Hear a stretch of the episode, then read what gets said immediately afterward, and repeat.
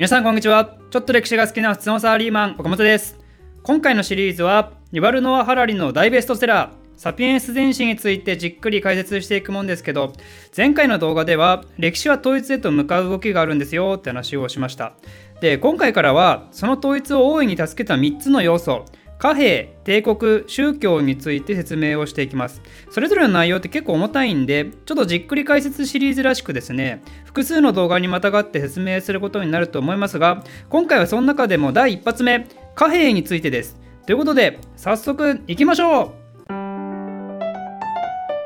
貨幣っていうのは不思議なもんで貨幣そのものに価値はないのにもかかわらず人間はなぜかそれをありがたく感じたくさん手に入るとこの上ない喜びを感じるわけですよね。でも冷静に考えてください。1万円札が何枚集まろうとそれはただの紙ですからね結局。なぜそんなものを人間はありがたがってしまうのか。さらに言うと現代の日本人なら誰しもがもらって喜ぶ1万円を仮に平安時代の日本人に渡したらどうなるかっていうとそれは当然何もありがたくないわけですよ。だって単なる紙ですからねただの。しかも1万円をありがたがる現代の日本人。私たちが平安時代にタイムスリップした場合現代の日本人からしても平安時代の中の1万円は一気に価値がなくなってしまうわけですよね。つまり貨幣ってのはお互いがその価値を認め合った時に初めて価値として成立するわけですよ。まあ、歴史のあの例で面白い話をすると大航海時代スペインのコンキスタドールたちが新大陸に進出していった時メキシコで大量に存在していた金によだれを垂らして目を光らせたわけですよ。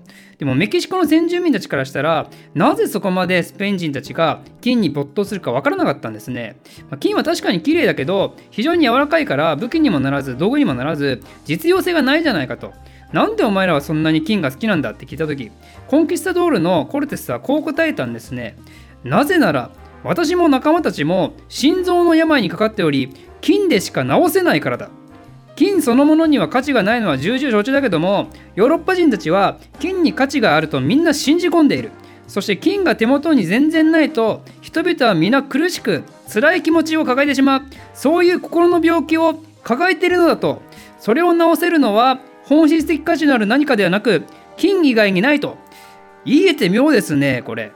そんな心の病をみんなが抱える前の時代。つまり貨幣っていうものがなかった時代を考えると狩猟採集時代はもちろん貨幣なんてものは存在してなかったわけですよ。どの社会も物は全て物々交換。物とサービスの交換もありえますね。例えば、集団の中に手先の器用な人がいて、武器を作ってくれるとかね。そのサービスの対価として、じゃあ肉をあげましょうとか。で、そのような物々交換の世界は、初期の農耕の時代も変わらず、基本的にはそれぞれの村落で経済的に自給自足をして過ごしていたわけですね。だけど、これが都市となり、王国となり、規模が大きくなってくると、突然不都合な事実が誕生することになります。人口が増えて作物に余裕が生まれてくると農耕以外の専門的な職業も誕生するわけですよ。例えば大工であったり聖職者であったり兵士であったりといった感じですね。でこの人たちが例えば美味しいブドウのワインを飲みたいとなったらどうなるか。単純に考えれば自分たちの家の庭にブドウの木を植えてそれを収穫してそこからワインを作るっていう手段もあるわけですけどでもブドウってもちろん地域によって良し悪しありますよね。少し離れた村がブドウが育つ環境に適していてすでにブドウが名産として成立していたらわざわざ自分の家で酸っぱいブドウを育てる必要がないわけですよそっちからもらえばいいんだからねブドウねという感じでだんだん国の単位が大きくなると物であったりサービスであったり専門性が増えて逆に個人で賄えるものかつての何でも自給自足するような状況からどんどん離れていきます。ここまではね、別にいいわけですよ。私たちの人生をさらに上質なものにしますよね。今までは全てが素人の手によるもので成立していた社会だったと。家も服も道具も料理もサービスも含めて何が何までね。だけどそれが今度は仕事が専門化されてその道のプロの人たちが現れることになるんで今までよりも上質なものやサービスを手に入れられますよね。でもここで問題が起きたわけですよ。その上質なものやサービスは何を対価にもらえるんだって例えばリンゴのプロのりんたろーさんと靴の修理のプロの靴子さんがいたとしましょう。でりんたろーさんは履いていた靴が壊れてしまったんでその道のプロとして名高い隣町の靴子さんに靴を直してもらおうとしましたと。でりんたろーさんは靴子さんに聞きます。この靴直すのにリンゴいくつ必要だいって。うちのリンゴはこの国で一番甘いリンゴだよってね。で靴子は思うわけですよ。リンゴ何個もらうのが適切なんだと。前靴直すのにリンゴ10個もらったことあるけどあのリンゴ酸っぱかったしなりんたろーのブランドリンゴならその半分くらいがいいのか？でも今靴修理すんのに動物の皮が手に入らなくなってきてんだよな。だからそれも考慮しなきゃいけないんだろうけど、でもそもそも今リンゴそんな食べたくないしな。前は酸っぱいリンゴでもいいから食べたくて引き受けたけど、だからりんたろーリンゴだとしても今の状況なら15個ぐらいかな。よし、じゃあリンゴ15個でとここまで靴子が言うと今度はりんたろーは猛反対するんですね。何言ってんだお前。前うちのリンゴ10個と馬1頭を交換したことあるんだぞ。15個なんてのは割に合わなさすぎだろとここまで聞くと靴子はまた思うわけですよ。馬1頭と靴修理のレートで考えると以前馬乗りの靴を5足直してで代わりに子供の馬をもらったことがあったな。じゃあそれを考慮すると結局いくつだ？でもあの馬は子供だったし大人の馬とはまた価値が違うからまあ、みたいな感じですね。もう無数のものともののその都度の交換レートを把握しながら商売をやる必要が出てくるわけで、まあ、そんなの不可能なわけですよ。ちなみに参考までにもし1000種類の商品が市場で取引されていたとすると買い手が計算に入れなければいけない交換レートの数はなんと49万9500通りにもなるらしいですね。まあ、もはやスパコンの世界ですね。いやまあ分からんけどその脳にスパコンがないとやっていけないですよこんなものは。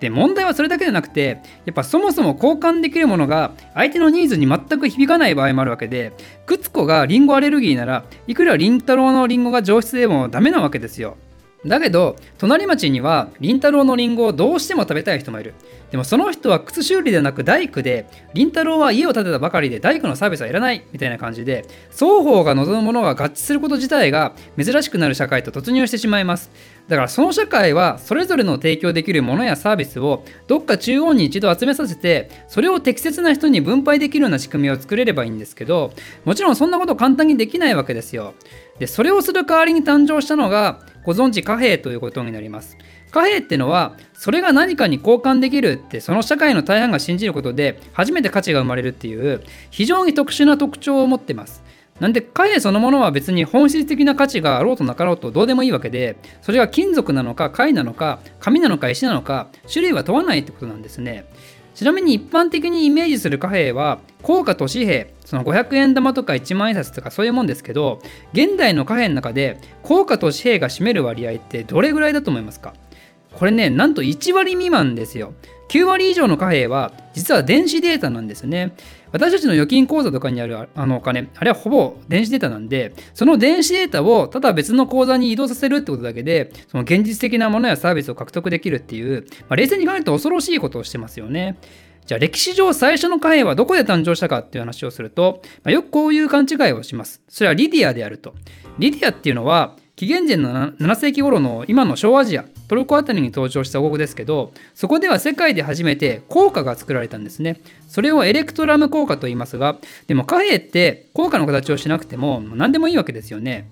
だからみんながそれを信頼して物やサービスと交換できる機能があったっていう意味で言うとこれは知られている最古のところだとシュメール人の大麦貨幣っていうものになります。また出てきましたね天才シュメール人。食体系を作ったのも一番最初でしたね。その大麦貨幣が登場したのは紀元前3000年頃になります。大麦貨幣って言ってもこれ本当にただの大麦なんですよ。当時の単位としてシラっていうものがあるんですけどこれは約1リットルの大麦のことを指してて男性の給料は平均的に月60シラだったんですが、まあ、偉い人になると月5000シラぐらい稼いだと。で大麦は効果と違って大麦そのものに食べられるっていう価値は存在しますけどでもそんな食えないですよねいくらなんでも。なんでこの大麦をまた別のもの食料とか家畜とか奴隷とかそういうものと交換すると。だけどやっぱり大麦を貨幣として取り扱うのもだんだんと不便さがあらわになってきます。まあ、想像できるかもしれませんが、やっぱそもそも保存がそんな効かない。で取れたてピチピチの大麦と腐りきった大麦が同じ価値っていうのも、まあ、やっぱおかしいと。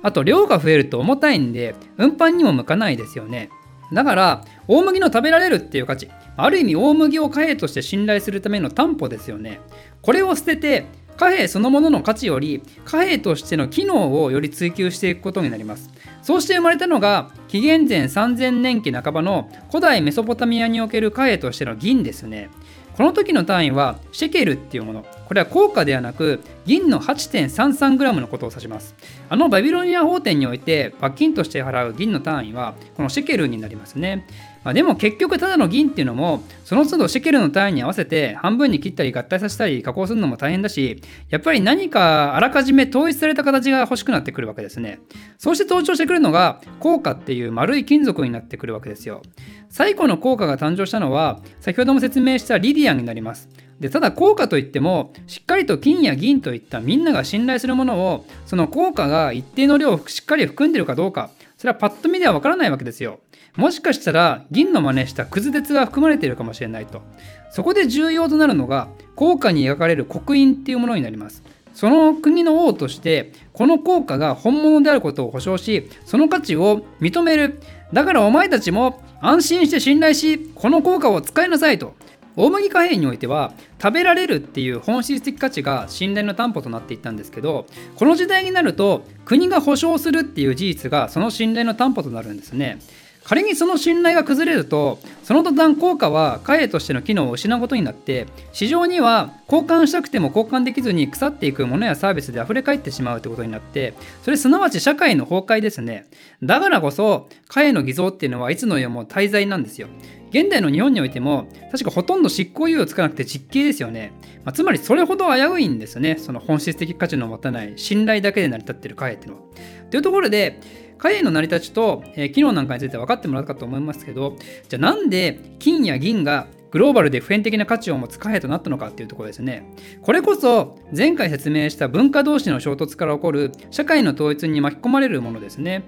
例えば冒頭の説明でスペイン人は異常なほど金を好みメキシコ先住民とは温度差があったわけですけど今においてはスペインだろうとメキシコだろうと金の価値は同じですよねこれは同じ文化圏に入って経済的交流が始まることでメキシコにおいては金はそれまで安かったのが急激な買い付けが起こるわけですよ。まあ、実際は略奪ベースですけど普通にヨーロッパの商人がメキシコの金を買いに来たと考えてください。で一般的に需要が増えれば売り値も上がっていくわけでそうなるとメキシコで金の価値が上がっていきますよね。で逆にスペインにおいては金の供給が一気に増えることになるんでスペインにおいては金の価値が下がる。そんで結果的にメキシコとスペインにおいて金の価値が一定にバランスしていくっていうね、まあ、これは経済学の話なんで詳細は説明しないですけど、まあ、ざっくりそんな感じですと。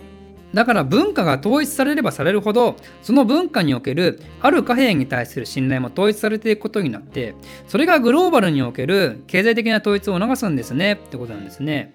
と思ったより長くなりましたがここまでが貨幣にまつわる話となります。じゃあサピエン社会が経済的統一されるきっかけともなる文化の衝突は何によってもたらされるのかもちろんシルクロードのような経済的交流から始まる部分もありますがそれよりも重要なものがありますそれこそが武力すなわち帝国の話へとつながるわけですね。ということでこの続きはまた次回。お楽しみに。Twitter やってます。岡本の非生産的な日常に興味のある方は岡本歴史で検索してぜひフォローよろしくお願いします。ではまた。